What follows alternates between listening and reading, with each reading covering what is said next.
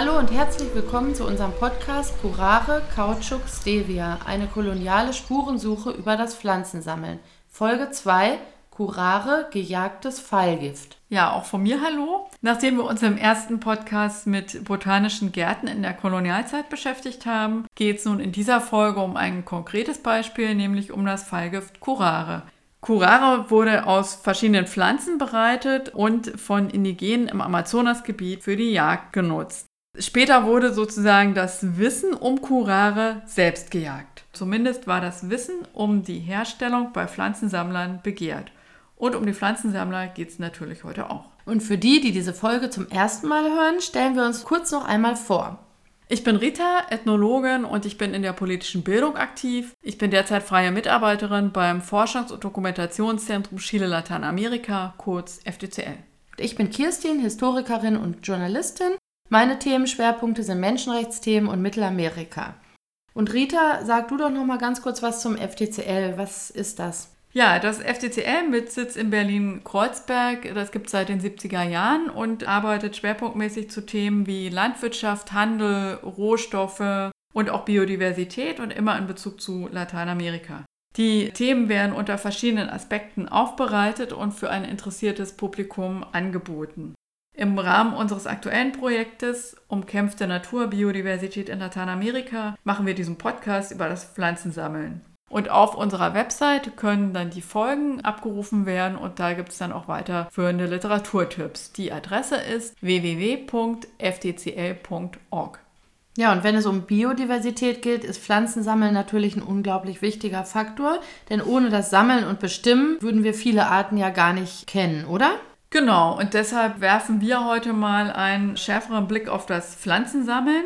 Das ist ja eng mit botanischen Gärten verknüpft, die wir ja schon besprochen hatten.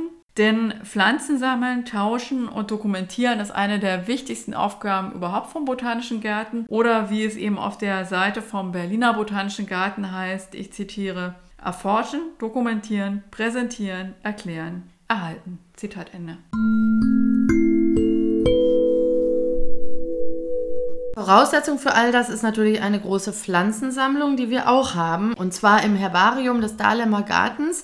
Die umfasst beispielsweise 3,8 Millionen getrocknete und konservierte Pflanzenbelege und ist auch die größte in Deutschland. Ja, und wenn wir dann auf das Herbarium in Berlin-Dahlem schauen, dann stoßen wir unweigerlich auf einen Pflanzensammler von enormer Bedeutung für Berlin, aber auch für ganz Deutschland, nämlich Alexander von Humboldt. Und Humboldt ist auch für unsere heutige Folge zu Curare wichtig. Kirstin, kannst du vielleicht mal ein paar Eckdaten zu Humboldt sagen? Mhm.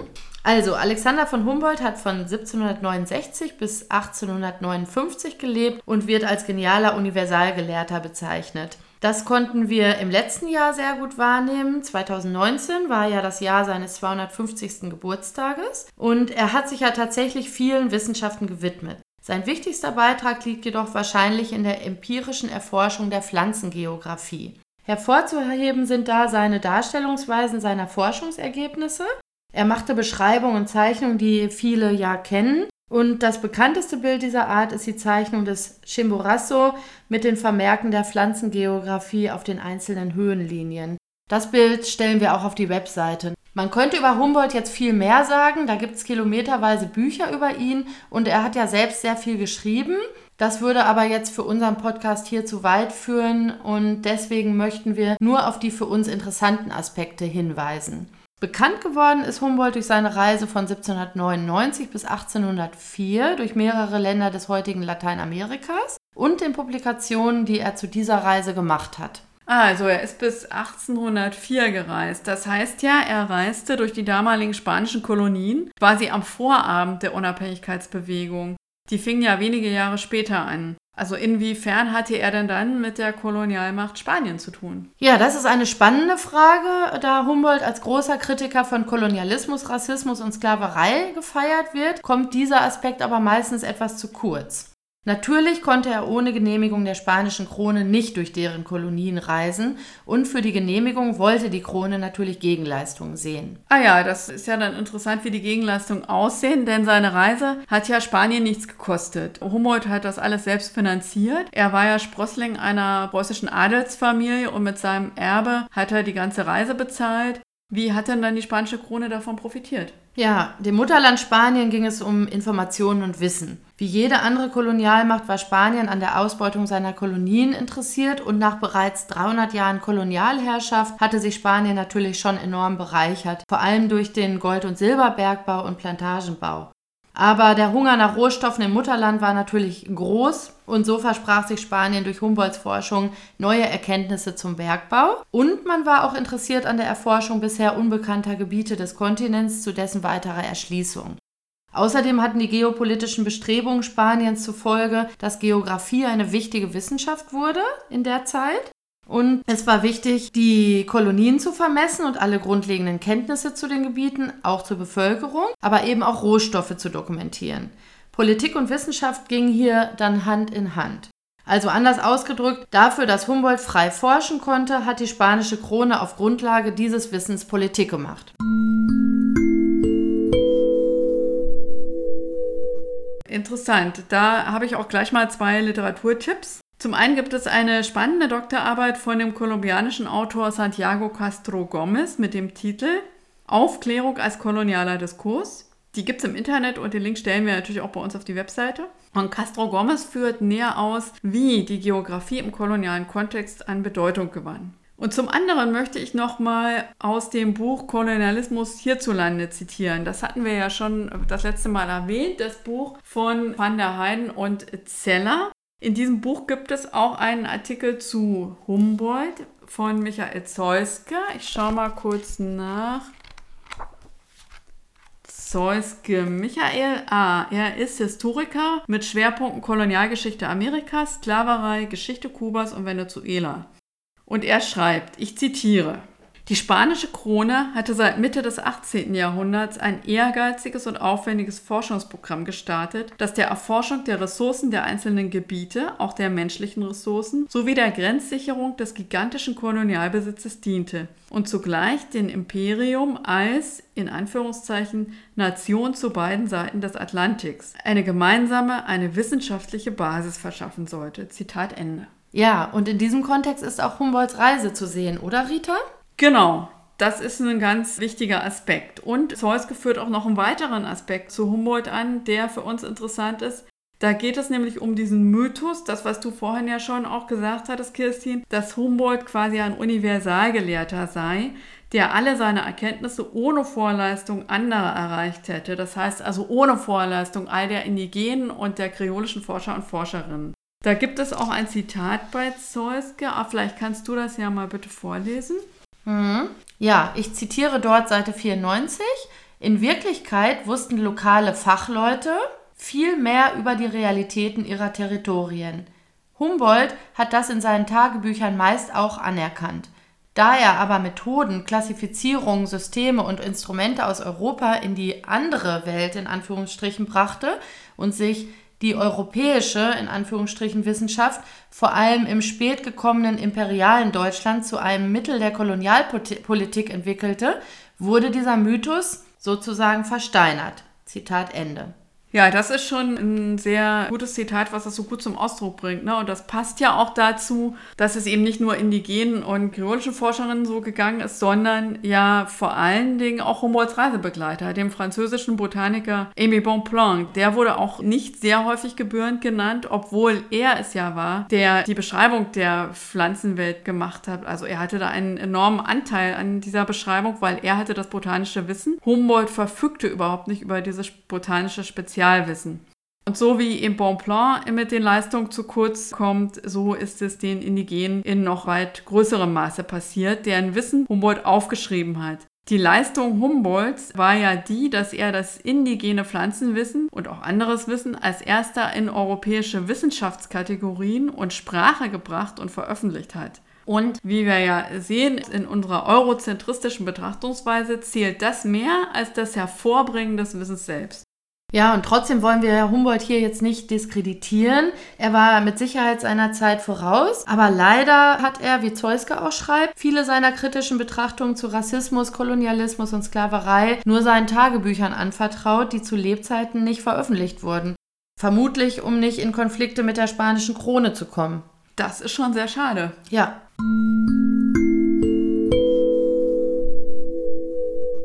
Aber was hat äh, Humboldt denn jetzt mit dem äh, Botanischen Garten in Dahlem zu tun? Ach ja, richtig, genau. Zurück zum Herbarium in Berlin. Also in diesem Herbarium im Berliner Botanischen Garten, da liegen Pflanzenbelege und Dubletten von Alexander von Humboldt. Also das heißt, er hat die Pflanzen ja gesammelt und hat die vor Ort getrocknet und dann gepresst und so wurden die dann ja auch verschickt und da gibt es meistens von jeder Pflanze äh, zwei Exemplare. Das eine ist da quasi das, der Originalbeleg und das andere ist die sogenannte Duplette. Es ist überhaupt nicht bekannt, wie viele Pflanzen Humboldt und Bonpland gesammelt haben. Fakt ist aber, dass Humboldt immer wieder von seinen Reisen viele Kisten mit Pflanzenexemplaren nach Berlin geschickt hat und damals bei der Botanische Garten noch in Berlin-Schöneberg. Ein Großteil dieses Herbariums ist leider im Zweiten Weltkrieg zerstört worden, sodass heute noch Reste dieser Humboldtschen Sammlung existieren in dem Garten und für den Berliner Botanischen Garten ist das quasi die Schatzkammer. Mhm. Also ich würde auch sagen, das ist jetzt erstmal gut soweit. Jetzt haben wir uns mit Humboldt kurz beschäftigt und seinen Bezug zu den botanischen Gärten. Dann wollen wir uns doch jetzt mal ein Beispiel näher anschauen, nämlich das Pfeilgift Curare.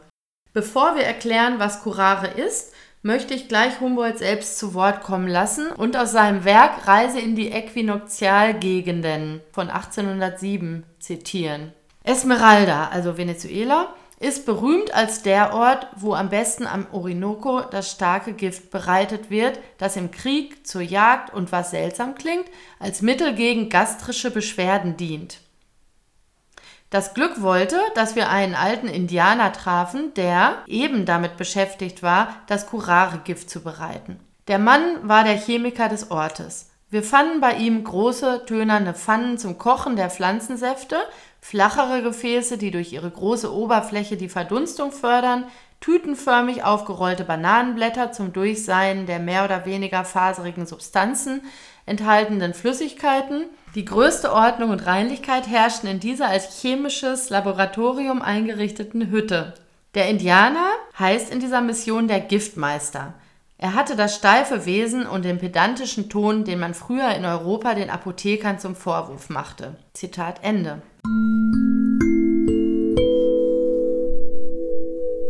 Das ist ein äh, spannendes Zitat, da wird ja auch ziemlich viel dran deutlich. Ne? Humboldt nennt eben den Indigenen nicht beim Namen. Das heißt, wir erfahren überhaupt nicht, wer eigentlich Humboldt die Zubereitung gezeigt hat. Mhm. Das war ihm ja offensichtlich nicht so wichtig. Andererseits bezeichnet er ihn als Chemiker des Ortes bzw. vergleicht ihn mit Apothekern, setzt also auch seine Fähigkeiten nicht herab. Das natürlich zu Recht, denn der Prozess Curare herzustellen ist ein kompliziertes Verfahren und setzt sehr genaues botanisches Wissen voraus. Ich frage mich so gerade, woher eigentlich die Bezeichnung Curare kommt. Ob das wohl was mit diesem lateinischen Wort curare, was ja pflegen oder behandeln heißt, zu tun hat. Ja, vielleicht hat es doch einen indigenen Ursprung. Das können wir ja mal im Internet nachgucken. Das gebe ich mal ein. Okay. Naja, ah hier gibt es was. Innovationsreport. Da steht, ich zitiere, der Begriff Curare entstammt der Sprache der Tupi-Indianer. In der Urari so viel bedeutet wie Flüssigkeit, die einen Vogel töten kann. Zitat Ende. So, dann gucke ich auch noch mal hier die Seite linkspringer.com. Da gibt es ein Kapitel zu Curare. Hier geht es um die Geschichte von Curare in der Medizin und der Autor Meyerhofer schreibt, dass Strichnuss von Indigenen als Urari bezeichnet wurde. Ah ja, aber so viel gibt es ja im Internet doch nicht. Ja, ich habe mich nur so gefragt, na, häufig wurden ja indigene Wörter, die die KolonisatorInnen nicht verstanden haben, dann in ein ähnlich klingendes Wort in der Muttersprache der Kolonialmacht verwandelt. Könnte ja bei Curare dann eben irgendwie ähnlich sein. Aber gut, belassen wir es mal dabei, wir sind ja keine Sprachwissenschaftlerin. Kannst du noch mal was sagen zu Curare? Was ist das genau? Ja, also Curare ist eine Sammelbezeichnung für das Pfeilgift. Bekannt sind 40 verschiedene Arten von Curare, die indigene Völker im gesamten Amazonasgebiet zielgerichtet für verschiedene Jagdarten eingesetzt haben. Allein daran merkt man ja schon, was für ein ungeheures Wissen um die Wirkung von Pflanzen dazugehört, weil es eben 40 Arten gibt und die wurden dann für jeweilige unterschiedliche Jagdzwecke eingesetzt. Das ist eigentlich Wahnsinn, was für ein spezialisiertes Wissen das ist. Und wie wir ja in dem Zitat von Humboldt gehört haben, ist es ein sehr kompliziertes Verfahren, das überhaupt herzustellen. Es werden dafür verschiedene Pflanzen und auch Pflanzenteile gemischt. Das heißt, man muss ganz genau wissen, wie viel von welcher Pflanze und wie viel und welches Teil von welcher Pflanze. Denn das Faszinierende ist ja, dass Curare ein absolut präzise wirkendes Nervengift ist. Das äh, Phänomenale ist ja, dass das Gift die Beute tötet, aber der Mensch, der dann ja hinterher das Fleisch verzehrt, das lässt das Gift völlig unberührt. Wow, das ist wirklich eine Leistung. Man vergiftet quasi das Tier und kann trotzdem noch das Fleisch essen. Genau, die Wirkung von Curare ist so, dass die Beute gelähmt wird. Das heißt, da tritt so ein schleichender Tod ein. Hauptbestandteil äh, von Curare sind Brechnussarten. Strychnuss hattest du ja vorhin auch schon mal genannt. Und diese Brechnussarten, da gibt es auch sehr viele verschiedene davon, die können als Bäume, Sträucher oder Lianen wachsen.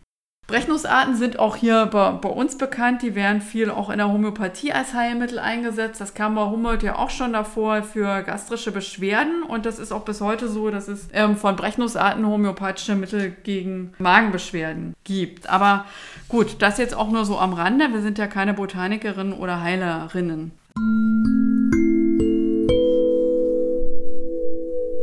Kommen wir doch wieder auf den Aspekt, der uns interessiert, zurück, nämlich die Weitergabe des Wissens.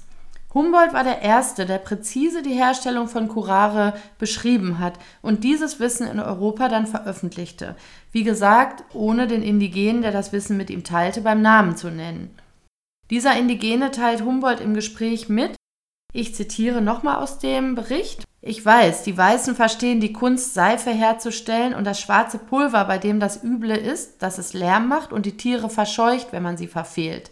Das Curare, dessen Bereitung bei uns vom Vater auf den Sohn übergeht, ist besser als alles, was ihr dort drüben zu machen wisst. Es ist der Saft einer Pflanze, der ganz leise tötet, ohne dass man weiß, woher der Schuss kommt. Zitat Ende.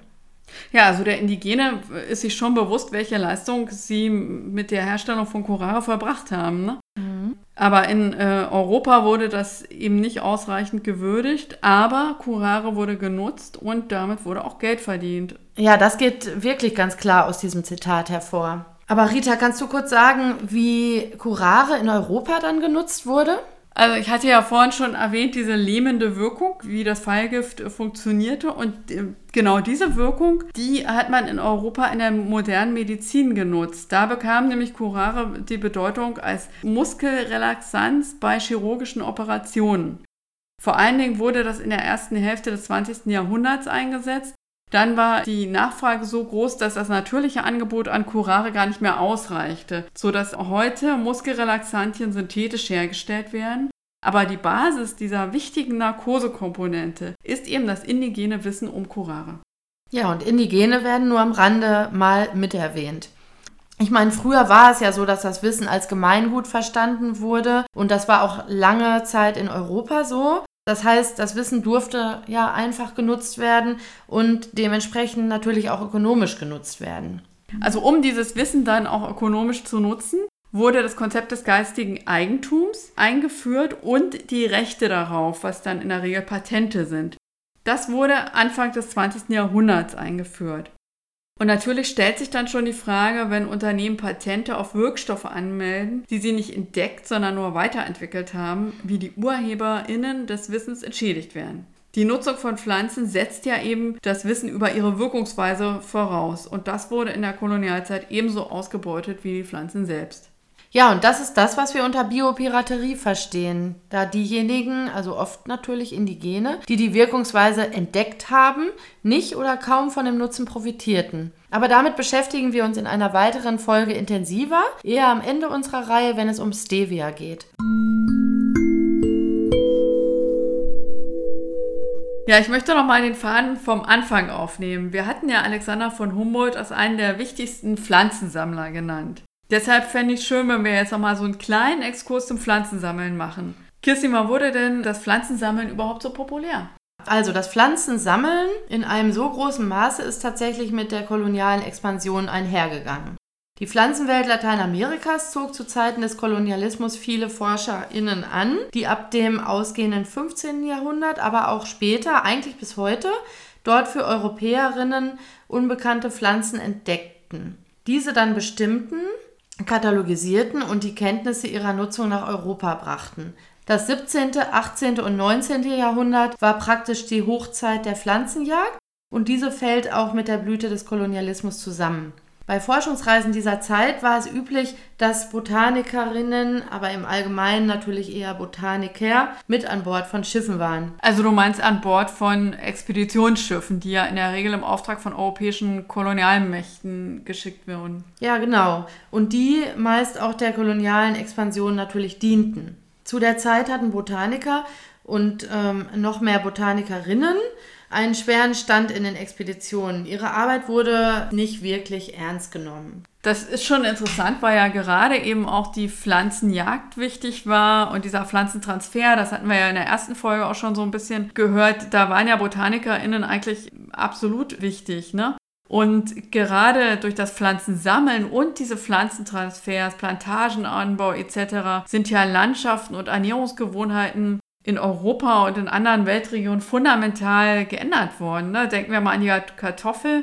Die ist ja aus der Küche vieler europäischer Länder überhaupt nicht mehr wegzudenken. Und also ich meine, Pflanzentransfer hat es natürlich auch schon immer gegeben. Jede Migrationsbewegung, auch vor der Kolonialzeit schon, hat Pflanzen mittransportiert. So sind auch Gerste und Weizen aus dem vorderen Orient nach Europa gekommen. Aber die beabsichtigten, geplanten Pflanzentransfers in einem solchen Ausmaß mit Plantagenbau und so weiter ist ein Ergebnis des Kolonialismus. Ja, und das äh, Pflanzensammeln, auch aus dem wissenschaftlich-botanischen Interesse heraus, ist natürlich in diesem kolonialen Kontext zu sehen. Ne? Für viele WissenschaftlerInnen dieser Zeit fanden ja die Forschung immer an so einem Spannungsfeld zwischen einerseits dem Erkenntnisinteresse statt und andererseits eben diesen imperialen Ansprüchen zur Ausbeutung der Pflanzenwelt. Genau, es ging beim Pflanzensammeln immer auch um kommerzielle Zwecke. Ich möchte da noch einen Artikel aus dem Tagesspiegel von 2019 erwähnen. Da wird ein Historiker aus Bogotá zitiert, Mauricio Nieto Olarte, der sagte, ich zitiere, es gibt einen Zusammenhang zwischen der europäischen Expansion und dieser Wissenschaft. Es ging darum, die Welt nach den eigenen Kriterien zu ordnen. Zitat Ende. Ja, genau. Diesen äh, Link stellen wir dann natürlich auch auf die Webseite. Ja, klar. Und ich finde, das äh, schließt ja auch unser Thema so heute ganz gut ab. Ne? Wir haben das Pflanzensammeln, wir haben über Humboldt gesprochen, den Kolonialismus und natürlich über den Vorgang, wie das indigene Wissen über die Wirkung von Pflanzen bei der Herstellung von Curare genutzt wurde und wie das dann auch in Europa ähm, ausgebeutet wurde praktisch. Und dieser Vorgang, dass indigenes Wissen in Europa verwertet wurde, den hat es ja in der Geschichte häufiger gegeben und gibt es auch bis heute. Und auch da begegnen wir Humboldt noch mehrmals. Ja, und indigenes Wissen ist ja auch im Zusammenhang mit Kautschuk wichtig. Das ist unser Thema in der nächsten Folge. Und wir beschäftigen uns auch damit, was indigenes Wissen überhaupt ist.